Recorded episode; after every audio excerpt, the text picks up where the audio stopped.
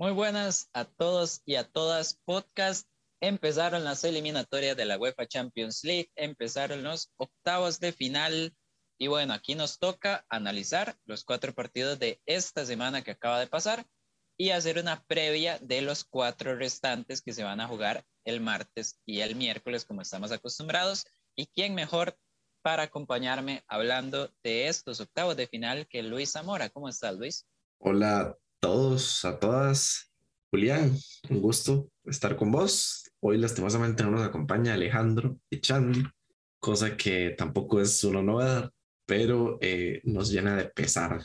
Y sí, analizar un poquitito lo que sucedió en esta muy buena jornada de Champions, creo, eh, por lo menos para mí no quedó de ver, y analizar un poquitito de lo que viene también. A ver, de, de quedar a deber, hubo un partido que me quedó a deber. Podemos empezar con ese, porque no? Se jugó el día martes LBZ Sports. Sports. El Paris Saint-Germain le ganó 1 a 0 en el Parque de los Príncipes al Real Madrid. Gol de Mbappé al minuto 94, un gol que básicamente se hizo él solo y fue el jugador del partido y no es este jugador del partido solo por haber hecho el gol. La verdad a mí me parece bastante meritorio fue el que más lo intentó, fue el que más desequilibró. De hecho, Dani Carvajal lo tenía por la calle de la amargura en todo el partido. Y me llama mucho la atención porque tenía a Dani Carvajal terrible. Eh, Ancelotti es el cambio, mete a Lucas Vázquez. Por un ratito, Mbappé pasa a jugar por la otra banda, le gana un par de uno contra uno a Mendy, que es un muy buen defensa en uno contra uno. Y después vuelve a la banda izquierda, que era donde estaba, eh, bueno, contra el lateral derecho del Madrid, Lucas Vázquez, y saca la jugada del gol. Entonces me llama mucho la atención de que enfrentó a tres laterales distintos y a los tres les ganó el uno contra uno en el partido y al final termina siendo el que, el que marca esa diferencia. Y por el otro lado, eh, antes de entrar más a detalle, ¿verdad? Con el partido, para que hable Luis un poco, el Madrid, ¿no? Ya sabíamos que Benzema venía saliendo de una lesión, más bien sorprende que empiece jugando de titular para muchas personas y se nota, ¿no? O sea, Vinicius no es el mismo del inicio de temporada, Asensio hay que ponérselas al pie para que haga goles. Y Benzema no estaba en su mejor momento y eso se traduce en que el Real Madrid, Luis, no hace ni un solo remate marco. Creo que, y Julián, al final del podcast anterior yo hice un pequeño resumen donde decía que o pegábamos todo o nos equivocábamos en todo. Y por lo que vimos en esta jornada, creo que pegamos todo, o por lo menos acertamos muy de cerca, porque habíamos dicho que es un partido muy atractivo a priori, pero que ya en la realidad del, del, lo actual, digamos, de cada equipo, no iba a ser ese partidazo y creo que termina dándonos la razón el, el encuentro.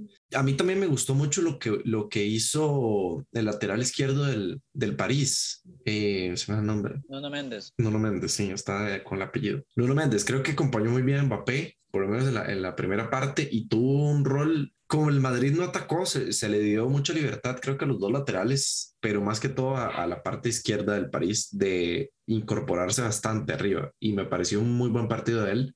Y claro que sí, estoy totalmente de acuerdo con que el jugador del partido es, es Mbappé. Pero quiero hablar un poquitito del Madrid. Me esperaba al Madrid jugando mal, pero no tanto. Creo que no aparecieron Kroos y Modric y eso es algo que le, le pesó mucho al Real Madrid porque no tuvo control del juego. Habíamos hablado en la previa de que a eso iba a apostar al Real Madrid, a controlar el, el partido con la pelota en el pie. Y es algo que no se le dio en, en la generalidad del juego, digamos. Le costó muchísimo tener la posesión y creo que el Madrid sin posesión de la pelota es un equipo bastante predecible, que no tiene mucha fortaleza en defensa y tampoco en ataque. Más con un Benzema que no está al 100 y con un Vinicius que ya ha perdido su ritmo y con un Asensio que no se ha logrado consolidar en todas las temporadas que tienen el Real. Sí destacar y suena extraño que el Madrid no juega bien y que al final termina viéndose endeble la defensa, pero creo que es un buen partido de los centrales, a pesar de todo. Eh, Militao y Alaba creo que contienen bastante bien la delantera del París y al final eh, es ya, como venía diciendo Julián, un poco más de la parte de los laterales y del buen juego que hace Mbappé que termina provocándose el gol. Pero creo que es un resultado bastante merecido, incluso diría que el París tuvo que haber hecho un gol más, puede ser, tal vez si Messi dejara de votar penales en partidos importantes, se hubiera extendido un poquitito más la diferencia. Pero como la cosa no es así, entonces creo que es un resultado justo y creo que le va a alcanzar al París para alcanzar los cuartos de final.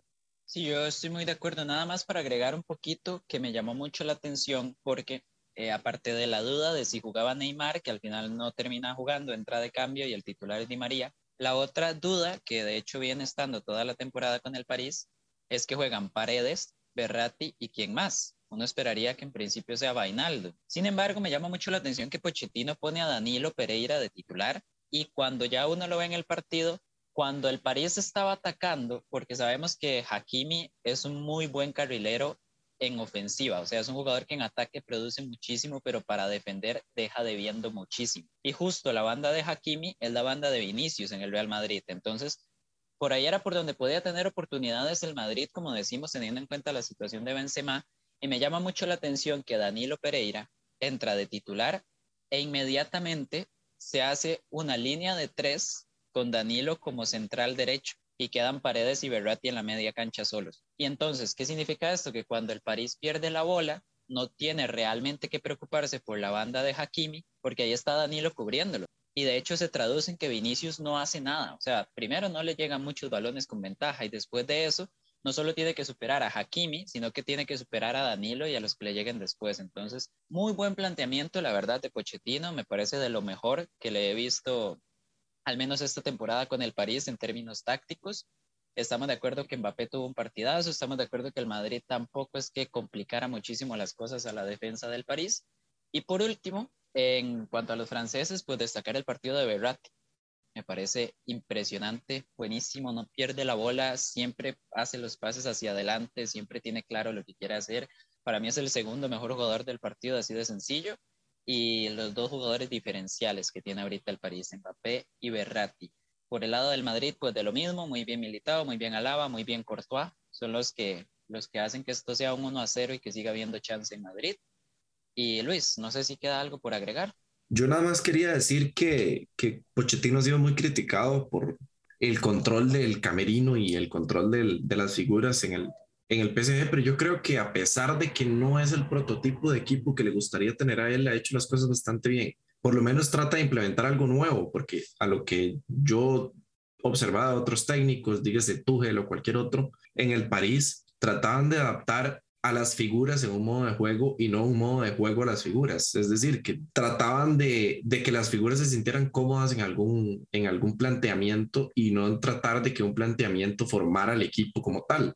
Y creo que Pochettino llega a implementar algo diferente, como decía ya Julián, tal vez el rotar entre esa línea de tres o el incorporar eh, variantes entre los extremos o, o tal vez el simple hecho de no poner a Neymar de titular, aunque sea una de las figuras, y preferir eh, una estabilidad en la ofensiva del equipo, son cosas que hablan bastante bien de él. Y creo que ha hecho fichajes con sentido a partir de lo que la plantilla necesita y es chapó para, para Pochettino porque creo que lo está haciendo bien.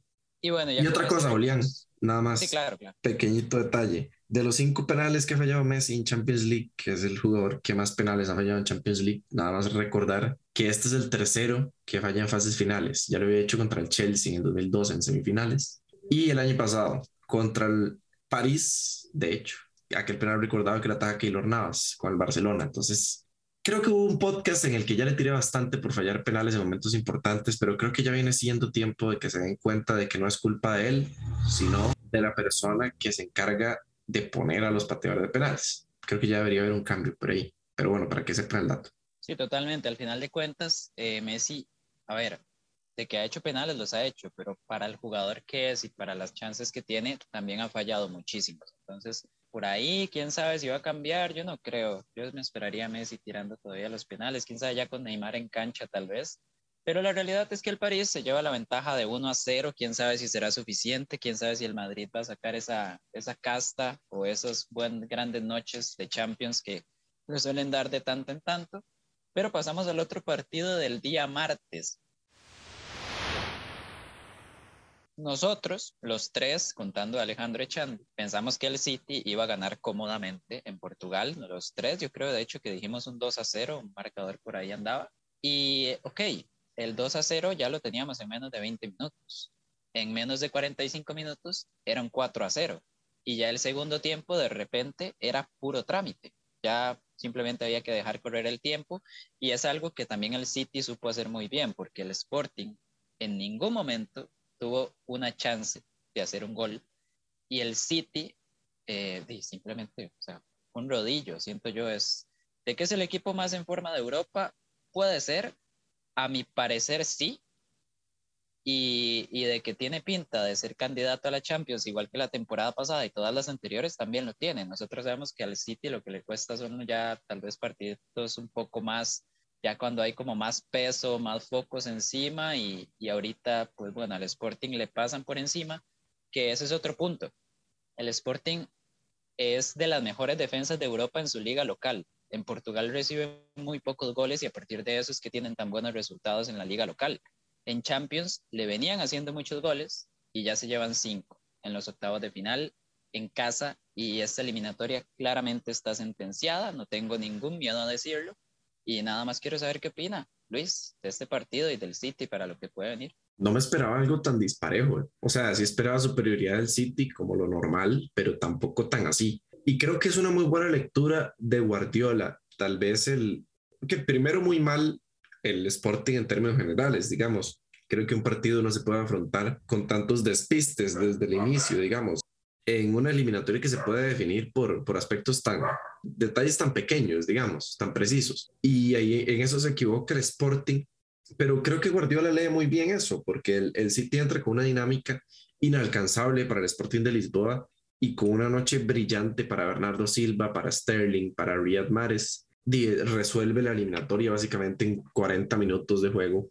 Y, bueno, ya le, le, bastó para hacer cinco goles, para ganar caminando, para ser superior, para no sufrir en defensa. Y, bueno, el Cito ahora tiene la, la posibilidad de enfocarse un poco más en la liga local, en aumentar su diferencia de puntos o mantenerla, y no tanto en preocuparse por lo que vaya a pasar en el partido de vuelta, sino más que todo lo que vaya a pasar en el sorteo de los cuartos de final. No sé qué opina Julián. Sí, yo estoy totalmente de acuerdo. Más bien, eso era parte de lo que yo estaba pensando mientras estaba viendo el partido. Yo dije, el City está sacando esta ventaja y ahora tranquilamente puede preocuparse por la Premier, que estaba pareja, al menos mucho más pareja que la temporada pasada. Por ahí está el Liverpool y el, y el Chelsea un poquito más atrás acechando. Pero bueno, pueden preocuparse tranquilamente por la Premier, luego jugar el partido de vuelta, incluso rotar un poco, ¿por qué no? Y, ya después preocuparse por lo que sea que vaya a venir en, en los cuartos de final. Del Sporting, pues sí, o sea, es un equipo, vamos a ver, los jugadores son buenos, tienen jugadores talentosos que no están acostumbrados a esta clase de partidos. Por ahí puede haber pesado, estoy seguro que tiene que haber pesado, incluido el entrenador Rubén Amorim, que tampoco está acostumbrado a esta clase de series.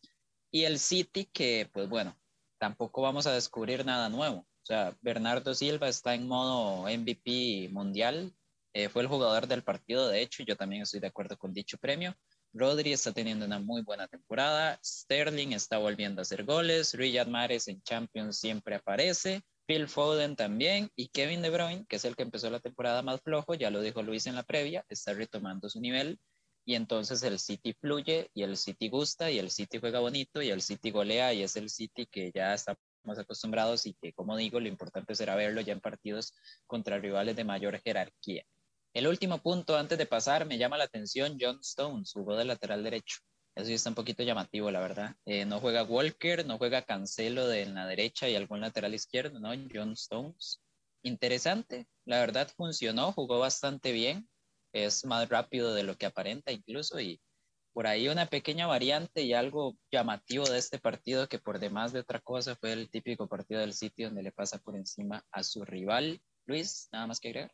Ya Luis, eh, aquí de hecho me está recordando que ya Guardiola había puesto Stones como lateral derecho en el último partido de la Premier contra el Norwich. Entonces, eh, no es como una ocurrencia de este partido. Tampoco piensen que es que no tiene otros laterales y está teniendo que poner un parche ahí, ¿no? O sea, Guardiola por decisión propia está poniendo a John Stones de lateral derecho. Hay que ver cómo pinta y vamos a ver si lo sigue utilizando. Yo la verdad no veo por qué no mientras siga funcionando y dando estos resultados. Pasamos a los partidos del día miércoles. Empecemos tal vez por el que, a ver, es que los dos fueron muy buenos partidos, la verdad. Los dos fueron partidos.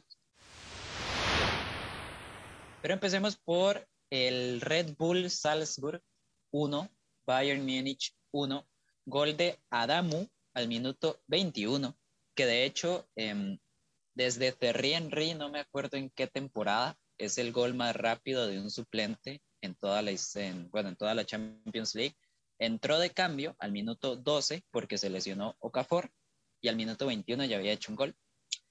Y empató Kingsley Coman, el mejor del Bayern, hasta el minuto 90.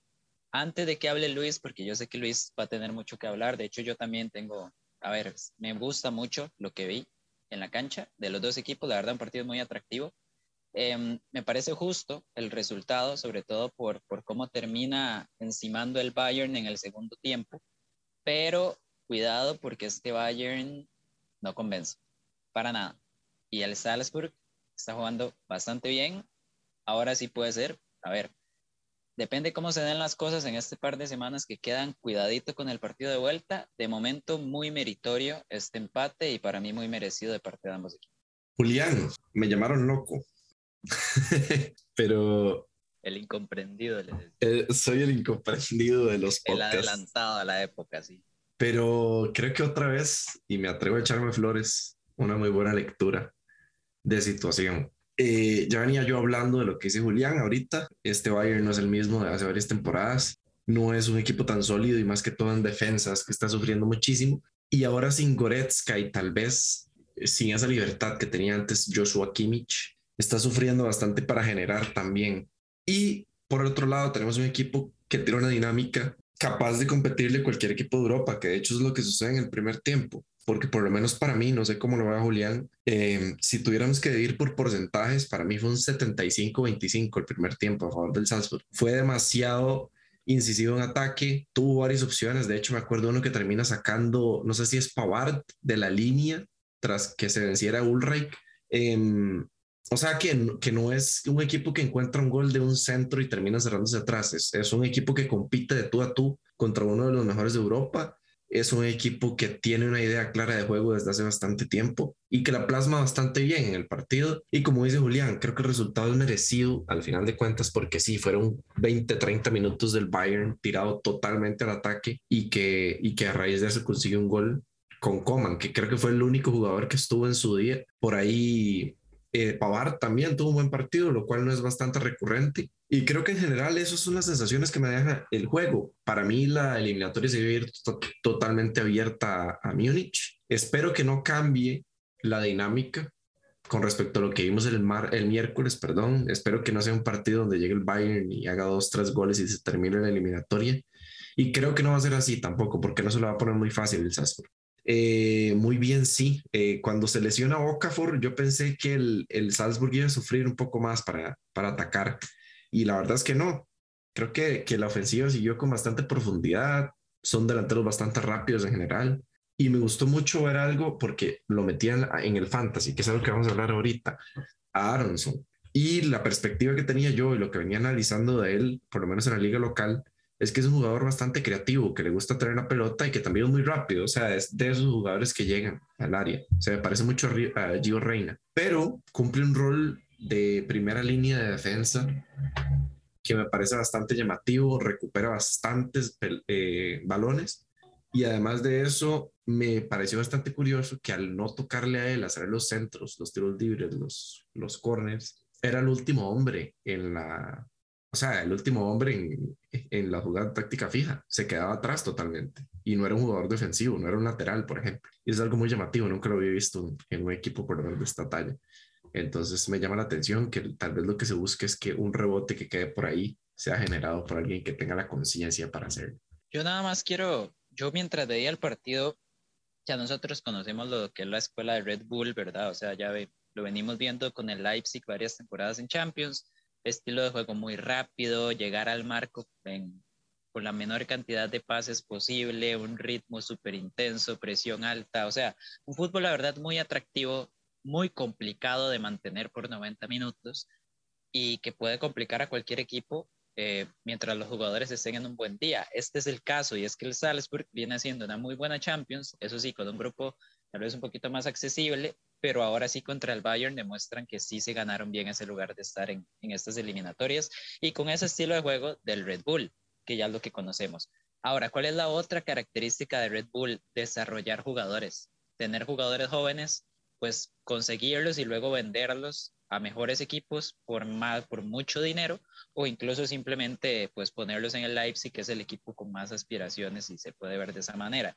El capitán, que es Andreas Ulmer, tiene 36 años. Luego el entrenador tiene 33 años, que es Matías Jaisle.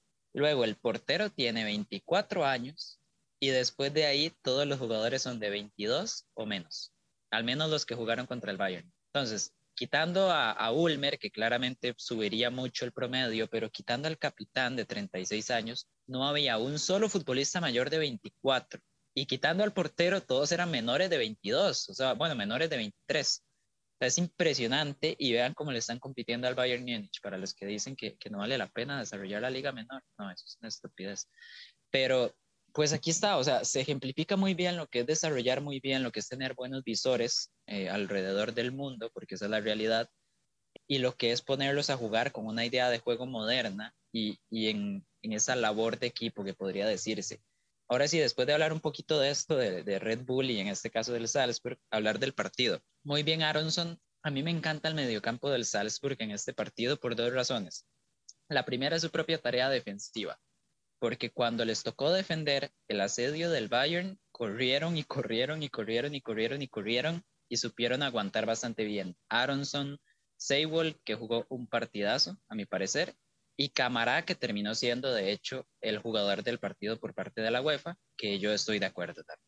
Y por el otro lado, que esto va más relacionado con el Bayern, para mí hay dos problemitas aquí que nunca pensé que fueran a marcar tanta diferencia. La primera no está Alfonso Davis y no sé por qué eh, a Nagelsmann no le gusta poner a Lucas Hernández de lateral izquierdo, termina poniendo una línea de tres centrales sin carrileros. Los carrileros son Coman y Nabri. O sea, eso es como jugar con tres defensas y, listo, a la muerte, como si estuviéramos en 1958, los tiempos de Pelé.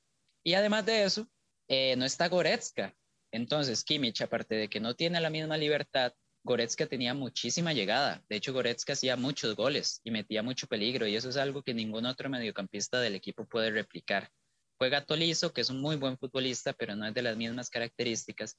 Y el problema que ya le pasó también antes de este partido, que le pasó contra el Bochum en Bundesliga, es que ese mediocampo se pierde. O sea, Kimmich no tiene esta vocación defensiva, por decir así, que tiene un Casemiro, que se hace un pulpo y tapa todos los espacios, sino que a ver, un Aronson que sabe jugar muy bien entre líneas, de repente pues se le pone en la espalda a Kimmich, le filtran balones y una defensa con solo tres centrales, sin ninguna otra ayuda, pues termina sufriendo muchísimo. Y ahí es donde el Salzburg termina generando tanto peligro en el primer tiempo, como dice Luis.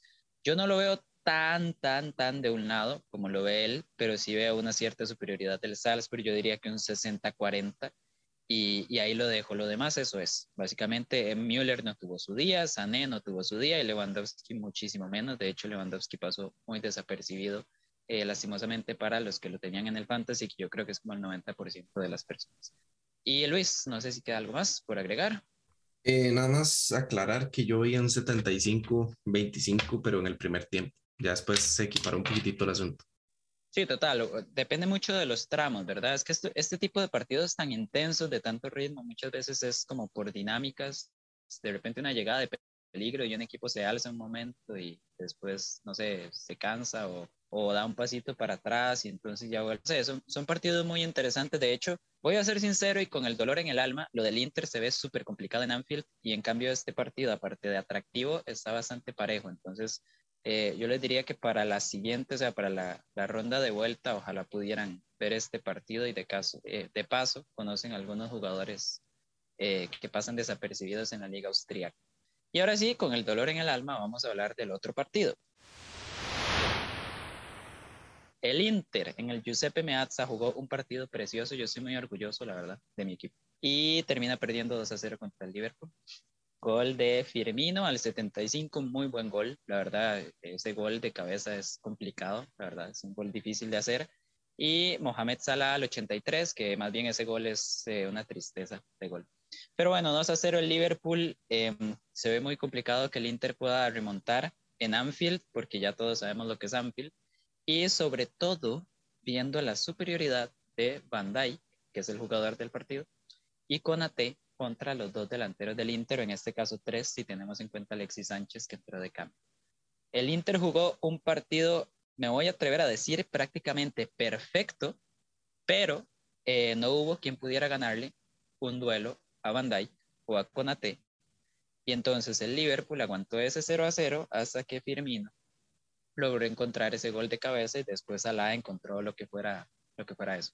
Y entonces sí, básicamente excelentes los defensas del Liverpool, muy buen partido del Inter, pero le falta ese, esa pegada final. De hecho, termina sin ni un solo remate a marco, a pesar de que tuvo varias llegadas de verdadero peligro.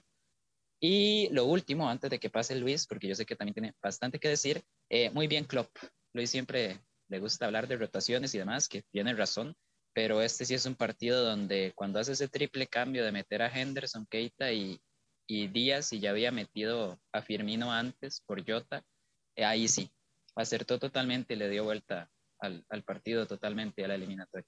He de decir, Julián, que creo, o por lo menos para mí, el resultado es un poco injusto con el Inter. Hubo tramos del partido donde Trent Alexander Arnold se vio muy mal. Perisic lo tenía dominado totalmente, le hizo mucho, mucho daño.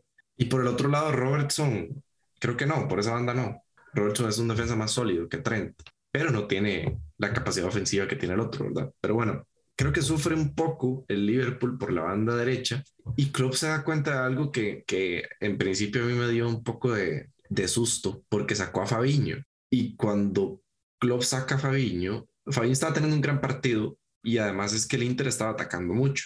Y Klopp de la nada decide sacar a Fabiño y meter a Henderson y sacar a Thiago y meter a Keita. Y me dio mucho miedo porque íbamos a perder el control del balón, pero además de eso íbamos a, a perder al, al, al, tercer central, al mediocampista defensivo, tal vez del, el mejor en la actualidad o top 3 por tener un jugador de más desgaste físico, pero que no tiene tanta vocación defensiva.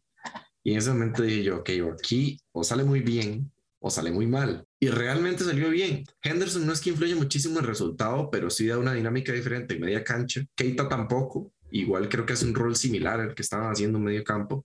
Pero desde el gol de Firmino, creo que ya se resolvió el partido, porque el Inter, si no encontró en su momento principal del partido un gol, con esa defensa del Liverpool, se le iba a hacer muchísimo más difícil cuando ya el Liverpool tuviera la ventaja de un gol, el encontrar una oportunidad clara.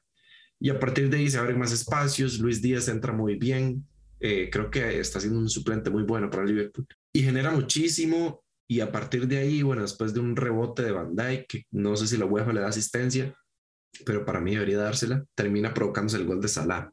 Pero al final destacar eso que decía Julián, sí, eh, es un partido excelente de Van Dijk y de Conate la gente pasa como muy desapercibido el montón de, de duelos aéreos ganados y tal vez como de, intercepciones y bloqueos, porque tal vez no hay tanto uno contra uno, que es lo más llamativo un defensa central, creo, pero es que hubo un par de unos contra unos que, que fueron muy claros y muy entretenidos observar, por lo menos para mí, creo que para Julián no tanto, como Van Dijk y Conate reprimían el ataque del Inter, pero en, en tema de intercepciones y duelos aéreos creo que eran impasables totalmente. Y eso es algo bastante curioso porque Matip viene siendo un defensa muy, muy sólido en la Premier y Klopp opta por Conate Champions, eh, por lo menos en los últimos tres partidos. Y es algo que me llama la atención porque Matip viene siendo titular desde hace mucho tiempo. Entonces, el hecho de que le dé tantos réditos jugar con dos centrales diferentes, eso me llena de ilusión porque, porque habla de la profundidad de la plantilla, que no es algo de lo que Liverpool se pueda jactar mucho tiempo. Y bueno, ya para terminar mi intervención yo de este partido, quiero poner dos cositas. Lo primero, los cambios, como digo, cuando entran Henderson, Keita y Luis Díaz, eh, me parece que la clave está, bueno, y Firmino, que ya había entrado, como digo, la clave me parece que está en Firmino, Henderson y Keita. Porque el Inter todo el partido estuvo haciendo una presión hombre a hombre por toda la cancha y de hecho al Liverpool le estaba costando generar fútbol la presión del Inter fue buenísima, o sea, muy, muy positiva.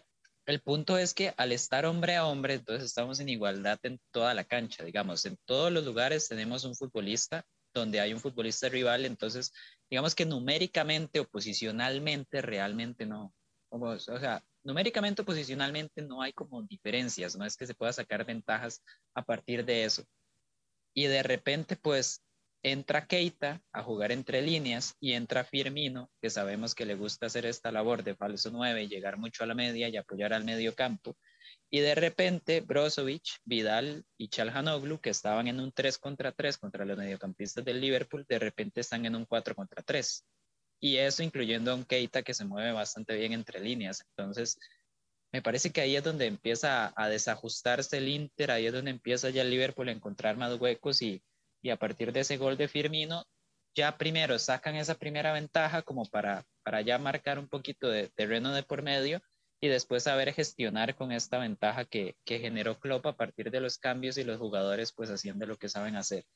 Y lo segundo que quería decir es que a pesar de eso el partido del Inter es demasiado bueno y a mí me parece que esto es muy positivo incluso para el Inter porque es aprendizaje. El Inter desde el 2012 no juega una serie de octavos de final de Champions League. Es demasiado tiempo y el Liverpool ha sido, bueno, fue campeón hace tres años y ha estado jugando eliminatorias y partidos importantes todo este tiempo.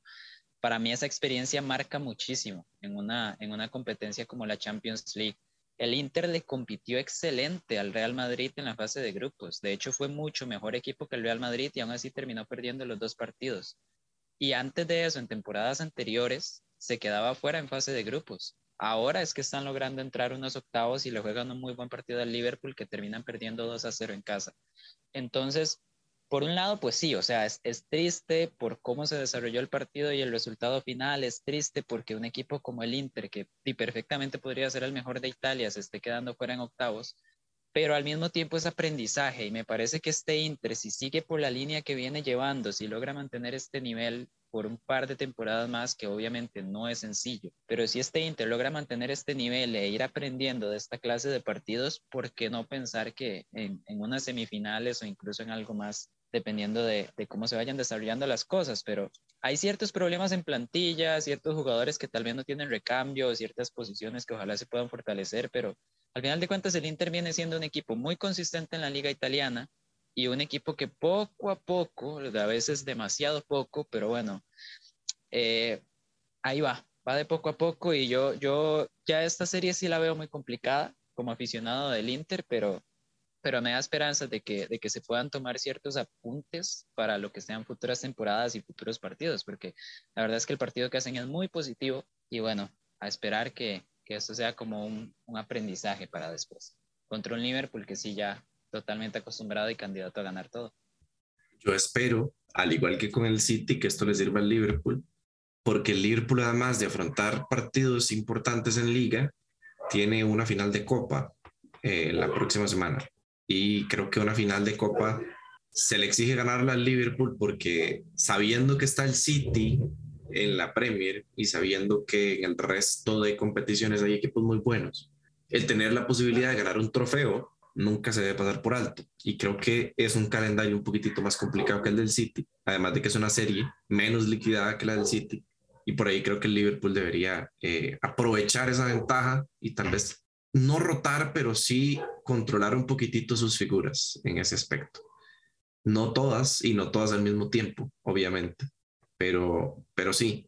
Y al final, como lo dije al principio, creo que el Inter mereció un poquitito más. Tal vez el resultado es injusto, pero es lo que es. Y al final el Liverpool termina sacando una ventaja que creo que, que lo va a catapultar a cuartos de final también.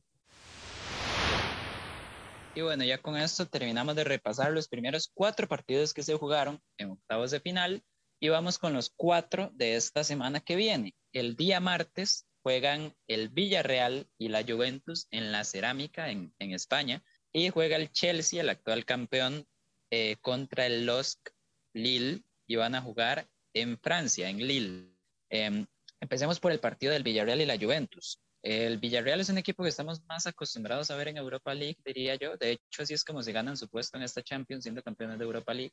Y por el otro lado, la Juventus, que es un equipo totalmente acostumbrado a verlo en Champions, ya la temporada pasada le fue francamente mal, quedando eliminados contra el Porto en, en estas instancias.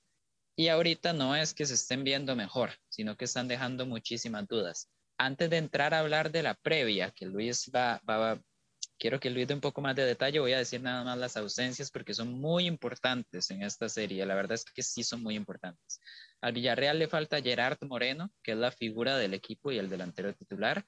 Y además de eso le falta Coquelán, que es uno de los mediocampistas más importantes del equipo después de Capue y Parejo, pero igual Coquelán es un futbolista importante. Y eso sí, em, contrataron a los Chelsea en el mercado. Entonces, digamos que por ahí pueden suplir un poco, pero eh, lo de Gerard Moreno sí se ve francamente complicado.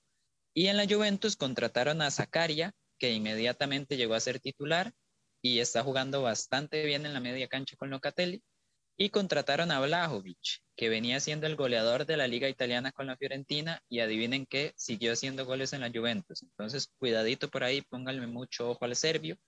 Y eso sí, eh, a mi parecer, el mejor jugador de la Juventus, que es Federico Chiesa, ya lleva algún tiempo lesionado y es una baja muy, muy, muy sensible para la Juventus. Y otra cosita, ya Dybala está jugando más. Entonces también a noticia. Y ahora sí, Luis, ¿qué esperas de este partido en la cerámica?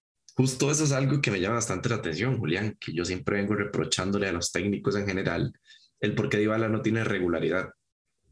Y según tenía entendido, en los entrenamientos es un jugador muy profesional, en términos generales es un deportista muy profesional y su calidad individual, su liderazgo, en general sus relaciones interpersonales hacen que sea un jugador que no tenga ningún motivo por el cual no sea regular en, el equipo donde esté. Sí que es cierto que a Argentina le ha costado un poquitito más porque es la posición natural donde juega Messi y porque por otras bandas ya hay jugadores bastante consolidados, pero por ejemplo en la Juventus creo que es un jugador que debería ser titular indiscutible porque no hay nadie en la zona de arriba que le compita el puesto. Y además de eso es que es alguien que lo respaldan los números, porque es un jugador que siempre que juega anota o asiste o hace cambiar el partido. Y por el lado de la Juve, creo que es un inteligente mercado de fichajes, porque fichan a Locatelli a principio de año, pero eh, no estaba marcando mucho la diferencia. Dejan ir a Bentancur y a Kulusevski, que son dos jugadores que no estaban marcando tanto la diferencia como se esperaba, y traen a Zakaria, que es un jugador que justo partido que llega, partido que juega súper bien, y termina siendo jugador del partido, si no me equivoco. Fichan a Blajovic, que el partido que llega termina anotando, de hecho el partido que sigue anota después en Copa, y entonces ya suplen dos bajas, y claro, la de Chiesa no la pueden suplir, pero creo que en la plantilla hay jugadores que pueden hacerse cargo de esas bajas, tal vez poder utilizar a Danilo como lateral derecho y poder avanzar un poquitito más al cuadrado. Y creo que por esa parte la lluvia es un muy, muy buen mercado de fichajes y esperemos que lo ayude a subir un poquitito de puestos en la liga italiana, o por lo menos a ponerse más competitivos y que le ayude también a avanzar de rondas en la Champions. Dos bajas sensibles, Julián, eh, son Gerard Moreno y Coquelán. Como dice usted, ya tiene suplente para Coquelán en Giovanni Lo Celso, eh, que creo que lo puede llegar a hacer muy bien. Era un jugador que no tenía tanto protagonismo en el Tottenham, pero el Villarreal creo que es un destino que le puede ir bastante bien. Y hablando de la, de la delantera, tenemos a Boulaye Dia, que viene de ser justo campeón de la, de la Copa Africana con Senegal. Eh, por, ahí puede jugar Paco Alcácer, pueden hacer un, un, falso 9 por ahí, jugar con doble extremo, con Jeremy Pino. Y, y, creo que es una baja que no va a sentir tanto, más allá de los goles, que obviamente es algo muy importante para el equipo del Villarreal. Pero creo que ha mantenido su esencia, digamos, por lo menos en la parte defensiva, está bastante sólido en, a lo largo de la Liga Española y hay que ver cómo llegan los dos equipos. Creo que sí llega un poquitito mejor la Juve, además de, contar con, con, la historia y con el conocer cómo jugar estos partidos. Como ya venía diciendo Julián, la experiencia es algo bastante importante. Y también, además de eso, viene con jugadores en confianza, viene con eh, fichajes nuevos que, que ya tuvieron buenos partidos. Eso va a hacer que el nivel de la plantilla crezca. Y viene con jugadores también que ya están más consolidados con buenas actuaciones. Matthijs de Ligt, que tuvo un muy buen fin de semana. Eh, Dybala, que viene teniendo un gran inicio de 2022. Y creo que eso puede ayudarle muchísimo a la Juve, eh, por lo menos a avanzar de ronda. Que creo, para mí, va a pasar los Juventus sin ningún problema. ¿Resultado del partido de ida, Luis? Es en España. Podría ser un 0 a 0.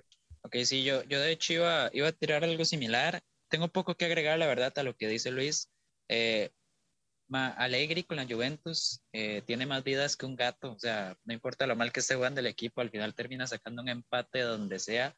Y el Villarreal es un equipo sólido, la verdad, con mucha calidad individual, pero tampoco es algo así como que que vaya a ganar una Champions, digamos, o que vaya así como a eliminar a Manchester City, cosas de ese estilo, tampoco lo veo. Me gustaría ver a, al Betis en lugar del Villarreal, que el Betis está jugando Betis un montón. está haciéndose un temporadón para los que, los que no sigan tanto fútbol europeo, espérense al Betis la temporada que viene en Champions y ojalá pueda seguir al nivel que tiene ahorita. Pero en el Villarreal, eh, como digo, mucho talento. Dani Parejo, que es, siempre ha sido Dani Parejo, siempre ha sido de lo mejor de toda España. Eh, Juan Foyt está jugando muy bien de lateral derecho y Alberto Moreno está jugando muy bien de volante, de atacante. Eso es muy llamativo. Y eso es algo Yo- de mérito a... Yo de eso no voy a comentar mucho. Creo que el Liverpool perdió suficientes finales de la mano de Alberto Moreno, entonces creo que no, no respecta a mí hablar de eso, pero bueno, ya Julián puede comentar eso. Pero sí, eh, Alberto Moreno era lateral, o sea, lateral izquierdo toda la vida y a esta temporada con Unai Emery está jugando como volante izquierdo y tirado hacia adelante y lo está haciendo bastante bien. Entonces, por ahí una cosita interesante del Villarreal para los que les llame la atención, el actual campeón de la UEFA Europa League. Y la Juventus, pues sí, me parece que Luis lo resume perfectamente. Yo me espero un, un 0 a 0 también, la verdad. Te iba a decir 1 a 1, pero eh, mejor me voy por el 0 a 0 y, y lo dejamos así sencillito y que todo se decida en Turín. Y el segundo partido del día martes, el campeón vuelve a la escena y va contra otro de los equipos más desconocidos, si no es el que más, a ver, por ahí anda, pero digamos, el Lille, que fue el líder de grupo contra todo pronóstico después de un inicio terrible de Champions League, pues bueno, termina siendo líder con 11 puntos en el grupo del Salzburg, Sevilla y Wolfsburg y se enfrentará al Chelsea. El Chelsea no va a tener a Ben Chilwell, que ha estado lesionado ya desde hace varios partidos, y va a jugar Marcos Alonso, un cambio totalmente natural y normal. Y a ver, es mejor jugador Chilwell que Marcos Alonso, al menos a mi parecer, pero tampoco es un bajón demasiado significativo, ¿verdad? Y el Lille eh, no tiene bajas tal cual, pero Reinildo, el lateral izquierdo titular y de hecho el lateral con, me atrevo a decir que el lateral con mejores eh, condiciones defensivas de toda la liga francesa, lo termina contratando el Atlético de Madrid y es la única, pues va a ser el único cambio, digamos, en el once titular que va a tener que hacer el Lille con respecto a la fase de grupos. Y es un cambio obligado, como digo, el jugador simple y sencillamente ya no está en el equipo. Y después de ahí, pues bueno, eh, de nuevo, vuelvo a dejar a Luis que hable un poquito y, tiramos las predicciones de una vez. Interesante lo de, lo de Marcos Alonso. Es un jugador que a mí me gusta mucho, pero no tanto por su vocación defensiva. En eso tienes razón, Julián. Creo que es más completo como lateral Chilwell o puede aportar más al- a la parte defensiva y ahí en lo que nos referimos a un lateral en general.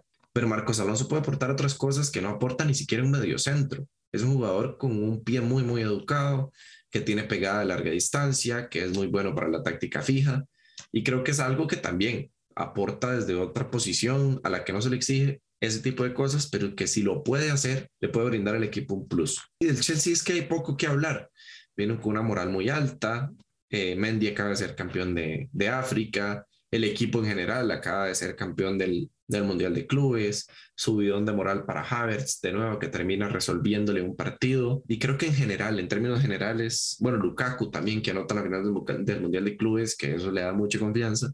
Y en general viene haciendo una actuación bastante buena creo que hay poco que hablar, sí, como digo, del, del Chelsea. Hay que verlo en acción, a ver cómo afronta esta eliminatoria que a priori debería acceder a la siguiente fase. Ya si es con facilidad o no, se va a ver después del primer partido. Yo diría que no, porque enfrente tiene un equipo como el Lille, el campeón de Francia actual, que tiene solidez defensiva, que es un equipo que era un poquitito complicado de ver los partidos de ese grupo con el Sevilla y el Lille pero que al final de cuentas termina destacando como el mejor equipo del grupo y creo que es de los equipos más atractivos, por lo menos en la parte ofensiva, de los que quedan. Me, me llama mucho la atención porque tiene muchas variantes. Tienen un Gil más como su principal figura, como ya todos lo conocemos, pero lo rodean de Jonathan Bamba y de Jonathan David también, que son dos jugadores muy explosivos, de muy buen dominio de la pelota, muy rápidos, muy ágiles y con muy buen disparo también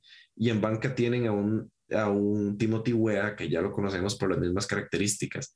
Cosas importantes para el Lille, como ya decía Julián, pierden a, su lateral, pero tampoco es que el lateral izquierdo lo venga haciendo mal. Woodmunson ha tenido buenos partidos, de hecho el, el, el Lille jugó el día hoy, viernes, que estamos grabando el podcast, y fue de los jugadores del partido, junto con Benjamin André. Y otro aspecto bastante importante para el Lille, que yo creo que ya venía pronosticado, es que vuelve Renato Sánchez, que estuvo lesionado, estaba en duda para la Champions, hoy ingresa al minuto 83 Y bueno, no, no sé decir si lo hizo bien o no. Sinceramente no vi el partido del Lille, pero es un aspecto positivo saber que cuatro días antes de un cotejo tan importante vuelva a tener minutos y se vuelva a poner a ritmo de competencia, que lo que nos dice que ya volvió a entrenar y que probablemente siga entrenando con normalidad el resto de la semana para formar parte del equipo titular. ¿Qué esperar del partido? Es un partido que se juega en Inglaterra primero, porque el Chelsea clasifica como segundo lugar. Entonces, me espero un Chelsea muy ofensivo y me espero un Lille muy defensivo, pero ojo con eso, porque el Chelsea normalmente sale con línea de tres y el Lille va a intentar contraatacar mucho. Entonces me parece bastante interesante que el Lille va a tener una referencia ofensiva como Gilmas y va a tener otros dos jugadores que van a estar un poquitito más encargados de ida y vuelta en la parte ofensiva, pero me va a llamar mucho la atención el choque entre esos tres arriba, porque va a ser tres contra tres directamente y me, y me llama mucho la atención. Creo que es, es algo de, de lo bonito que tiene este partido y ya para la vuelta me esperaría un, un, equipo del Chelsea parado diferente y creo que el Lille tomando un poquitito más de la iniciativa, pero eso lo vamos a hablar después del partido de ida. Julián.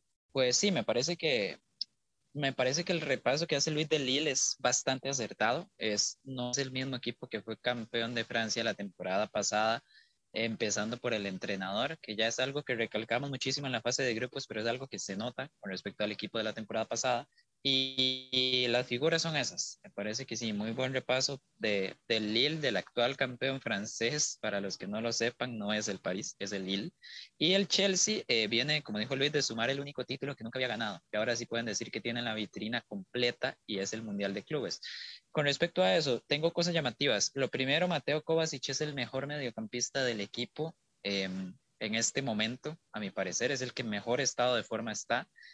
Y curiosamente, de hecho, en la final del Mundial de Clubes, los titulares son Kovacic y Kanté. Por primera vez en mucho tiempo, Jorginho no es de la partida y podría volver a suceder, ¿por qué no?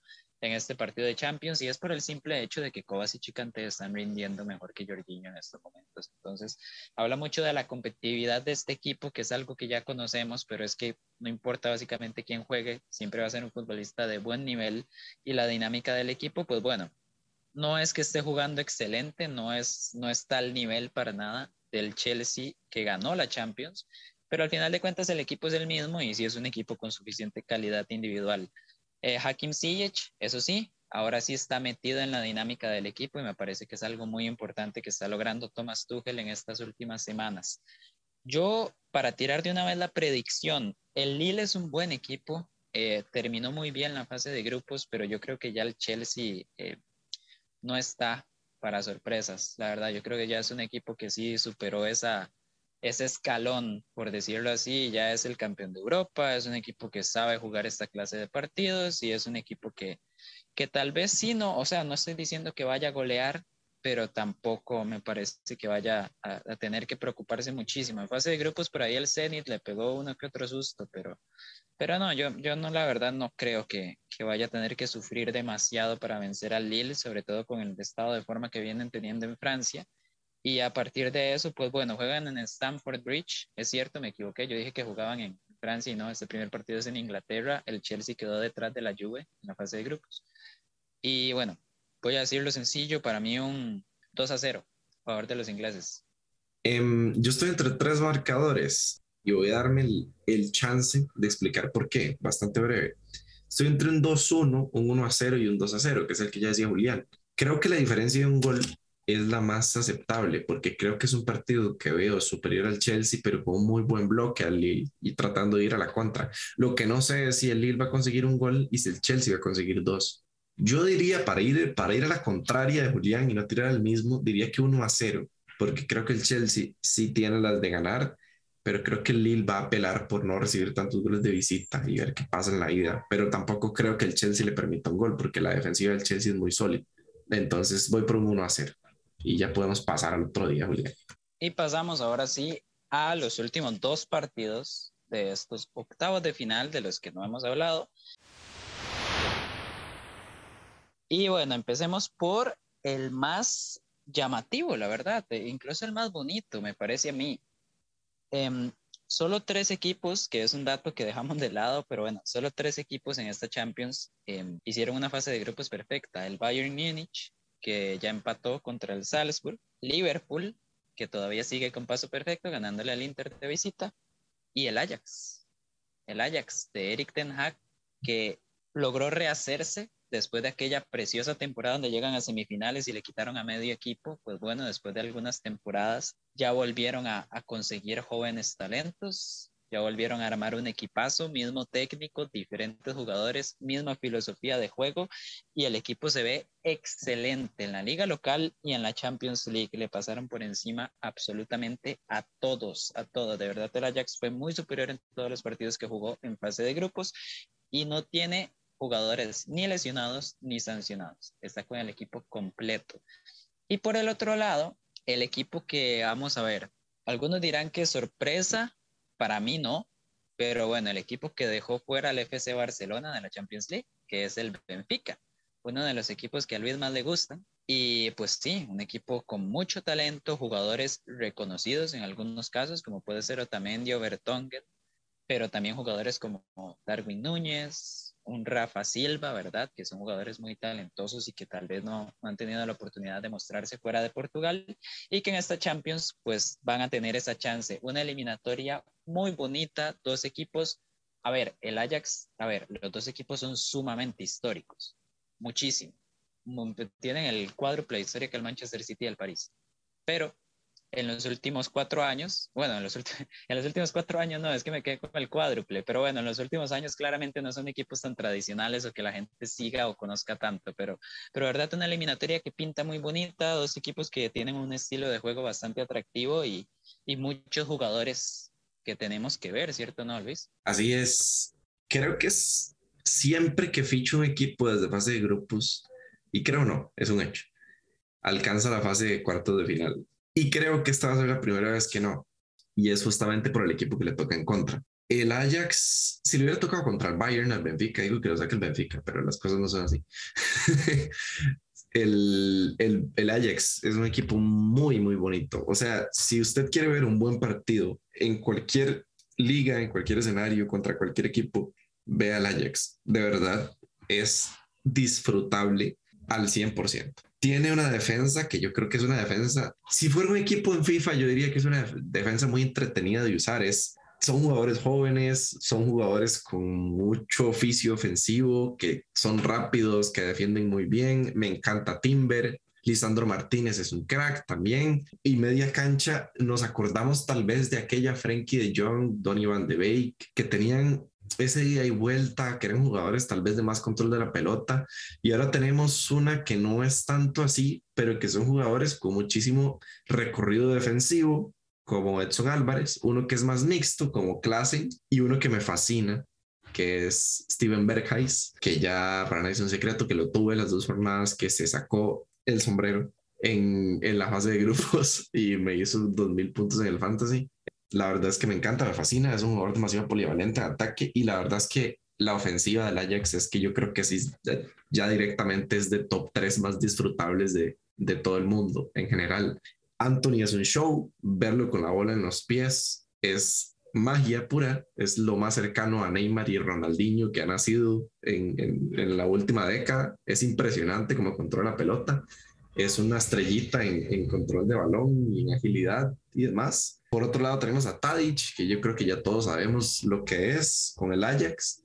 El capitán del equipo, que es un jugador que tiene muy buena pegada, que construye muy bien, que se asocia muy bien con sus compañeros y tienen a un Aler que se ha cansado de hacer goles, sinceramente, en este, esta temporada en general, que viene saliendo de un equipo como el West Ham, que de hecho el West Ham ahora está bastante mejor. Detalle, Luis, detalle. Aler Em, junto con el Bicho, son los únicos dos jugadores en la historia de la Champions que marcan al menos un gol en cada partido de fase de grupos. Ahí yo creo que ese dato lo, dice.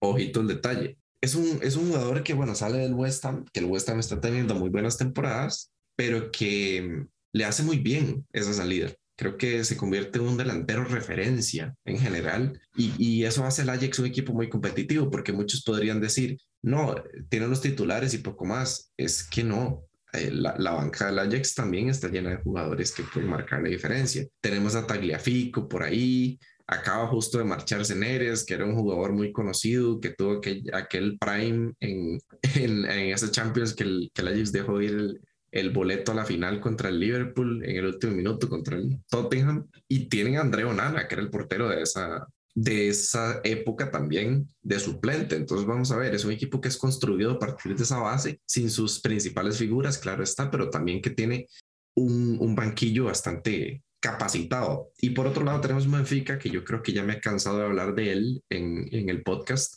pero que sigue con la misma línea, digamos, en defensiva está igual, con un Grimaldo que ahora sí se hace más presente en, en, ataque. Creo que ya le están dando esa libertad que tenía las temporadas anteriores y no como en el principio de esta, con un Everton que cada vez se asienta más, tanto en Brasil como en el, el Benfica, eh, con un Taab que le llega a ser muy, muy bien al Benfica durante todo el inicio de la campaña y ahora que se va estableciendo un poquitito más y ahora con la figura de Darwin Núñez y Gonzalo Ramos que se viene haciendo más presente en el equipo justo después de, de lo que termina votando, no sé si fue Yaremchuk en el Camp Nou, que, que casi termina costándole la clasificación al Benfica.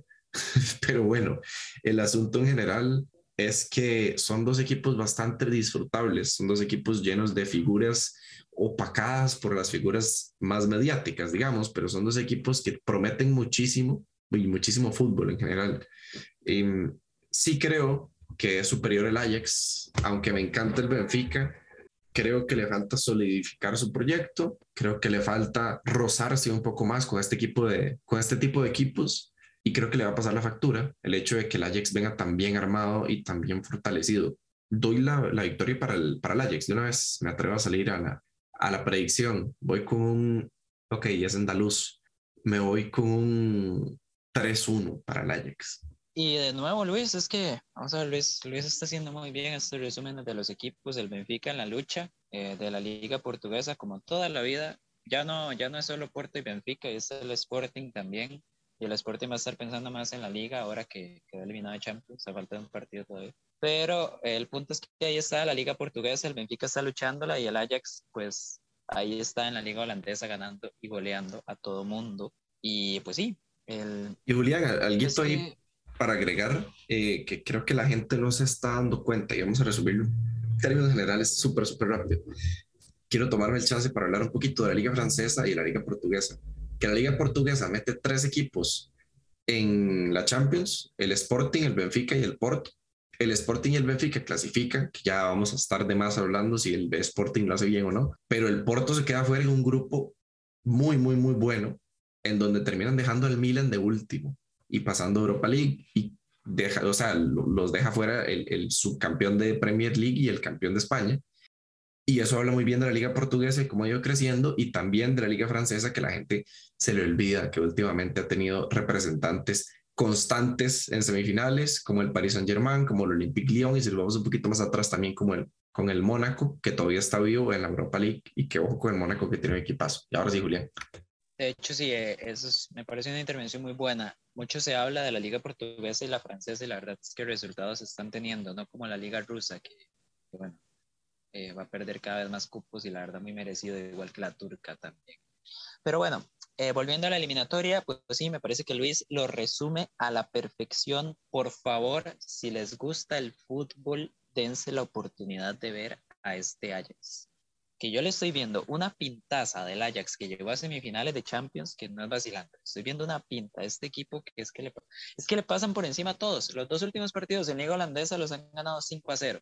Y en fase de grupo de Champions, no tengo el dato en este momento, pero estoy seguro que tal vez el Bayern, pero tiene que decir de los dos equipos que más goles hizo en toda la fase de grupos. Y, y, y, le gana en Liga el Twente que viene cuarto.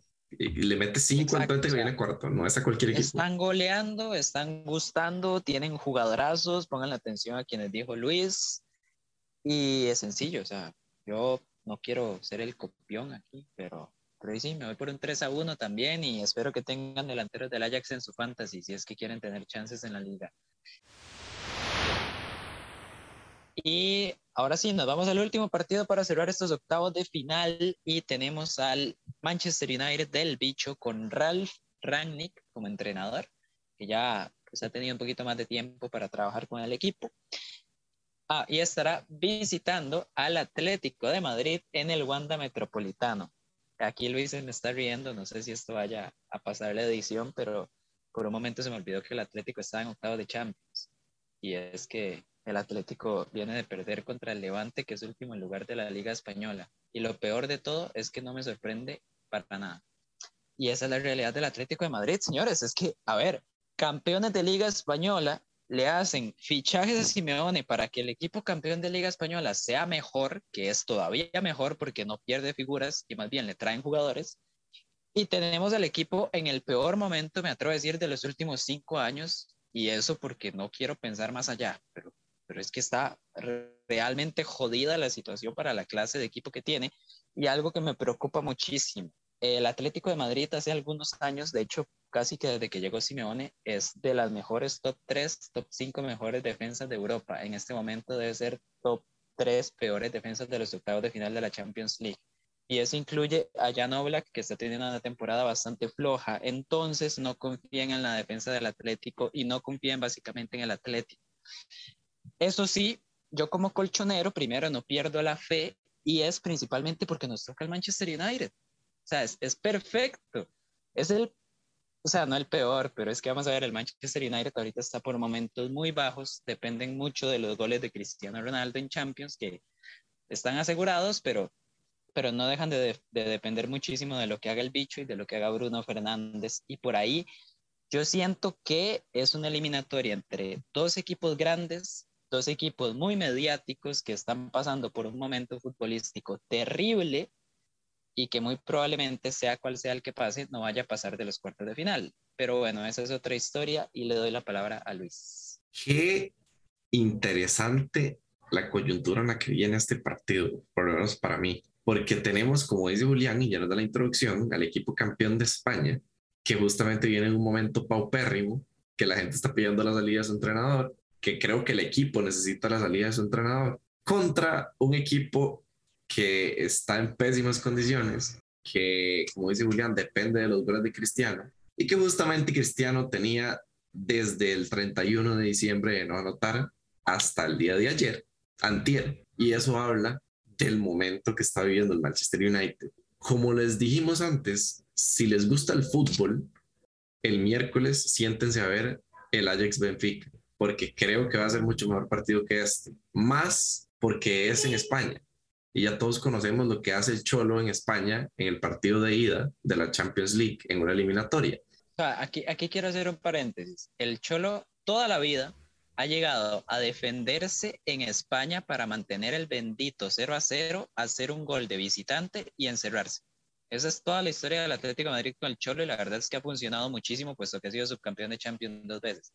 El detalle es que ahorita no cuenta el gol de visitante, ya esa regla no existe. Entonces, poquito de fe, poquito de fe para que el Cholo decida salir hacia adelante. Pero nada quita que con un 0 a 0 y un 0 1 clasifique siguiente ronda. Entonces yo no tendría tanta fe. Al final de cuentas, ya sin tirarle tanto a los dos equipos y analizando un poquitito más, como dice Julián, lo del Atlético de Madrid es preocupante porque es un equipo que siempre se ha basado muchísimo en su defensa y ahora tiene una defensa que no solo no es sólida, sino que no está consolidada. No tenemos cinco eh, jugadores titulares o que Julián me desmienta. No hay una línea fija, son jugadores que van rotando, que sí hay uno que otro que ya tiene su puesto ganado en partidos importantes, pero que en líneas generales no.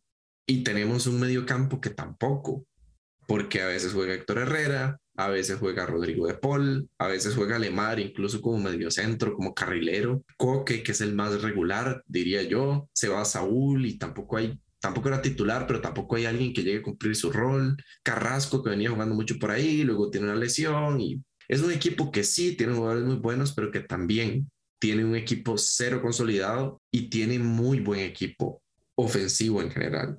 Por eso es que la gente pide la salida del Cholo, porque están buscando un entrenador que pueda aprovechar a sus jugadores. Creo que eh, de los jugadores más en forma del Atlético se podrían destacar Mateus Cuña, Tomás Lemar y poco más. Angelito también. Ah, bueno, y Ángel Correa, que está teniendo una temporada increíble también. De hecho, fue el jugador del mes de la Liga Española el mes anterior. Pero sí, o sea, y, creo que son por chispazos, más bien, porque aparecen en momentos donde el Atlético los necesita, como la chilena de Mario Hermoso en el penúltimo partido de, del Atlético, que eso nos habla un poco del momento que está viviendo, que depende mucho de actuaciones individuales que muchas veces no son de su jugador de referencia, sino de quien desea o de que o quien le parezca aparecer en el momento adecuado.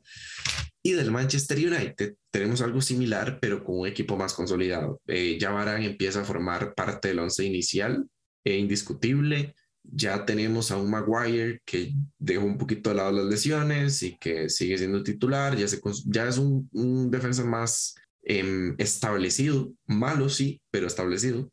En la línea defensiva, Dalot le gana la, la titularidad a Juan Bisaca y lo está haciendo bastante bien. En media cancha es bastante de lo mismo de siempre, que si McTominay o Pogba eh, se va a Van de Beek y eso le da vía libre a Pogba y a Fred para rotarse ese puesto o para jugar los tres al mismo tiempo. Y con el encarcelamiento de Mason Greenwood, ya ahora sí tenemos un tridente más, más marcado, con Rashford, con Cristiano o Cavani y con Jadon Sancho que ya viene apareciendo un poquitito más, que ya está haciendo valer esos 75 millones que pagaron por él.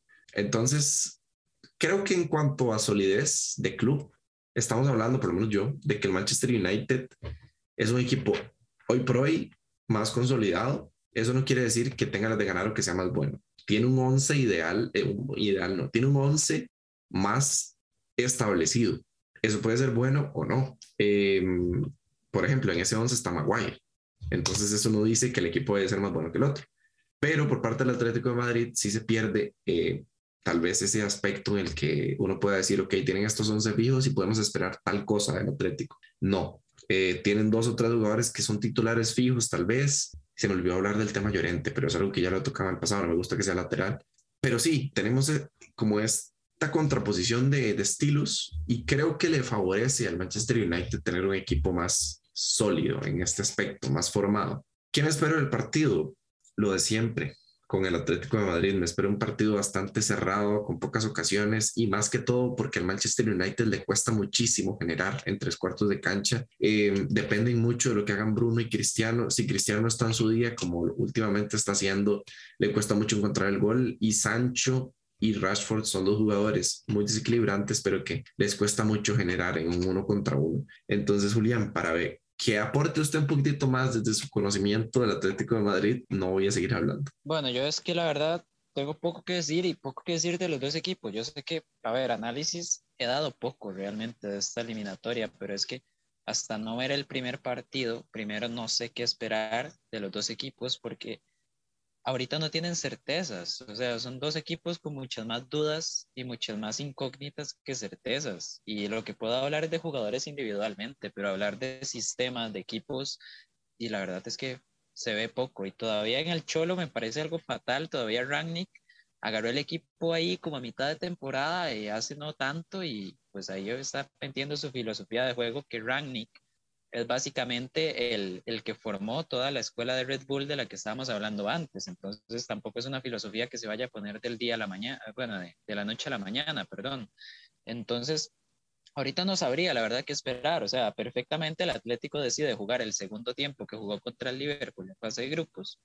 O de repente Cristiano Ronaldo decide que quiere volver a hacerle un triplete al Atlético de Madrid y lo hace. Entonces, sí, no sé, va a ser mucho del momento, mucho de individualidades y mucho de, de cuál equipo simplemente pues logre plasmarse mejor.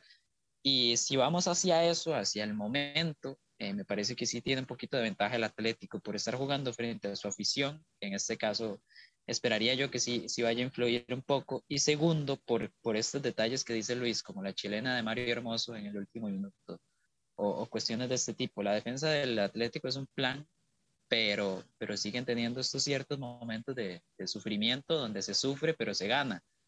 Y yo creo que este va a ser el caso.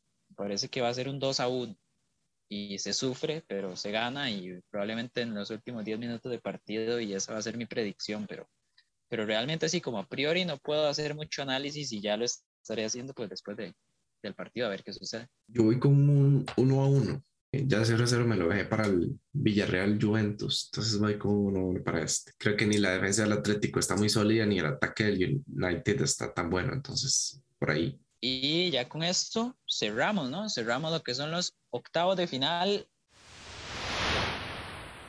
Un poquito más largo que el anterior, pero es que es obvio, estamos analizando cuatro partidos y haciendo previa de los otros cuatro. Repaso, para los dos gana, eh, vamos a ver, para los dos empatan Villarreal y Juventus, gana el Chelsea al Lille, gana el Ajax al Benfica y bueno, para mí gana el Atlético y para Luis empatan y realmente el marcador es parecido, eso es lo que yo le puse el gol en el último minuto al Atlético. Y el a priori, dirían unos. Y ahora sí, vámonos a lo que nos gusta tanto, que es el Fantasy, Luis. Jornada muy interesante, la verdad. Eh, yo diría que muy positiva para los tres, incluso en LBZ. Yo bajé unos puestos, pero realmente no tengo nada de qué quejarme, bastante bien. Y por ahí mal me quedaron los del Bayern, pero nada que no se pueda suplir con los del Ajax. Y pues bueno, Luis, ¿cómo están las cosas? Un poquito comentar, como dije la vez pasada, eh, si los tres tenemos, en ese caso eran tres, ahora sí, si los dos tenemos resultados parecidos, puede pasar o que nos equivoquemos rotundamente que tengamos razón. Y lo que siempre pasa es que tenemos razón porque somos muy inteligentes en esto del fútbol. Yo estoy muy contento, Julián, porque esta jornada del fantasy por fin, es que por fin me sonríe el análisis que hago, porque la gente sabe que yo me tomo muy en serio esto de hacer el, el fantasy. Y esta jornada, de verdad, sí, me fue bastante bien y creo que eh, no solo a mí, hay bastantes equipos que les fue bien. Julián, de hecho, es uno de esos que le va bastante bien, pero como hay tantos equipos que le van bastante similar, entonces desciende un poco de puestos. Pero bueno, eh, de primer lugar está Alejandro Echandi, SISU 2001, que hace 57 puntos en estos cuatro partidos. Yo pasé de estar de cuarto a estar segundo porque hice 75 puntos. La S y Chat descendieron un, un, puesto cada uno, están 3 y 4, y quinto está Beto FC. Destacar dos perfiles que hacen 60 puntos, los dos, si no me equivoco, y se meten al top 15. Roosters FC, que hace 60, y Team 21, que también hace 60 puntos, que son dos jornadas muy, muy buenas. Los dos son eh, segundos lugares en puntaje de, de la semana. Y esto quiere decir que se van a presentar unos octavos de final con puntajes bastante altos, porque ya tenemos 75 con la mitad jugada. Eso quiere decir que si se mantiene la tendencia, vamos a tener unas, una jornada con, con puntaje bastante alto. Entonces, recordarles que hay que hacer cambios, eh, recordarles que esto no cuenta como una jornada aparte, que es la misma jornada, que los jugadores que cambien no es que le van a contar los puntos que ya tenían, sino que gestionen bien sus cambios inteligentemente y sobre todo que elijan bien su capitán.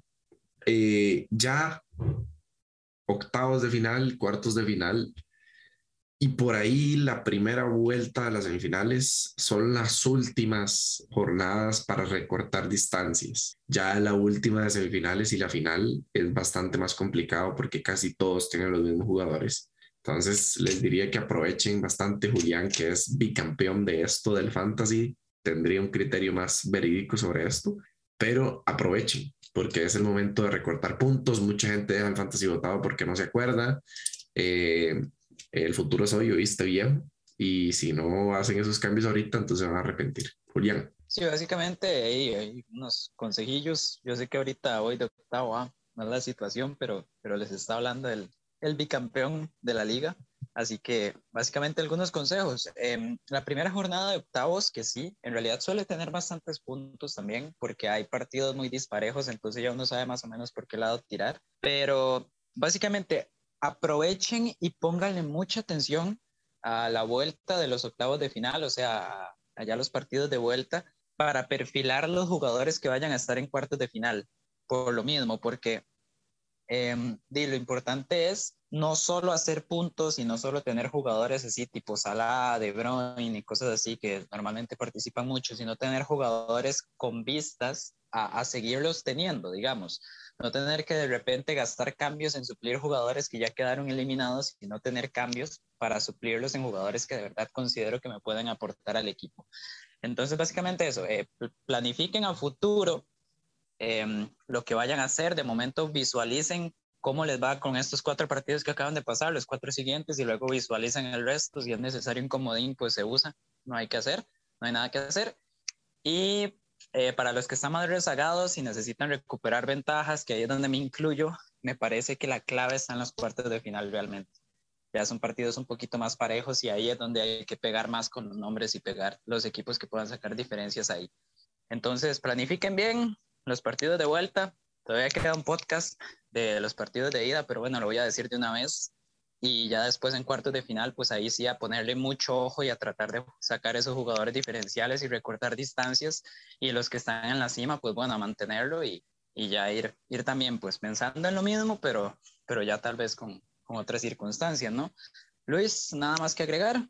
Nada más que agregar, entonces terminamos aquí el podcast un poquito más largo, como digo, pero bueno, ya saben que nos pueden seguir en nuestras redes sociales, LBZ Sports, en Twitter, Instagram y Facebook, también en cualquier plataforma donde salgan podcasts, ahí nos van a encontrar como LBZ Sports. Muchísimas gracias por acompañarnos, sus comentarios, sugerencias y demás siempre serán bienvenidos y muchísimas gracias de nuevo y esta vez a Luis Zamora por acompañarme también. Hasta la próxima. Hasta la próxima. LBZ Sports. LBZ Sports.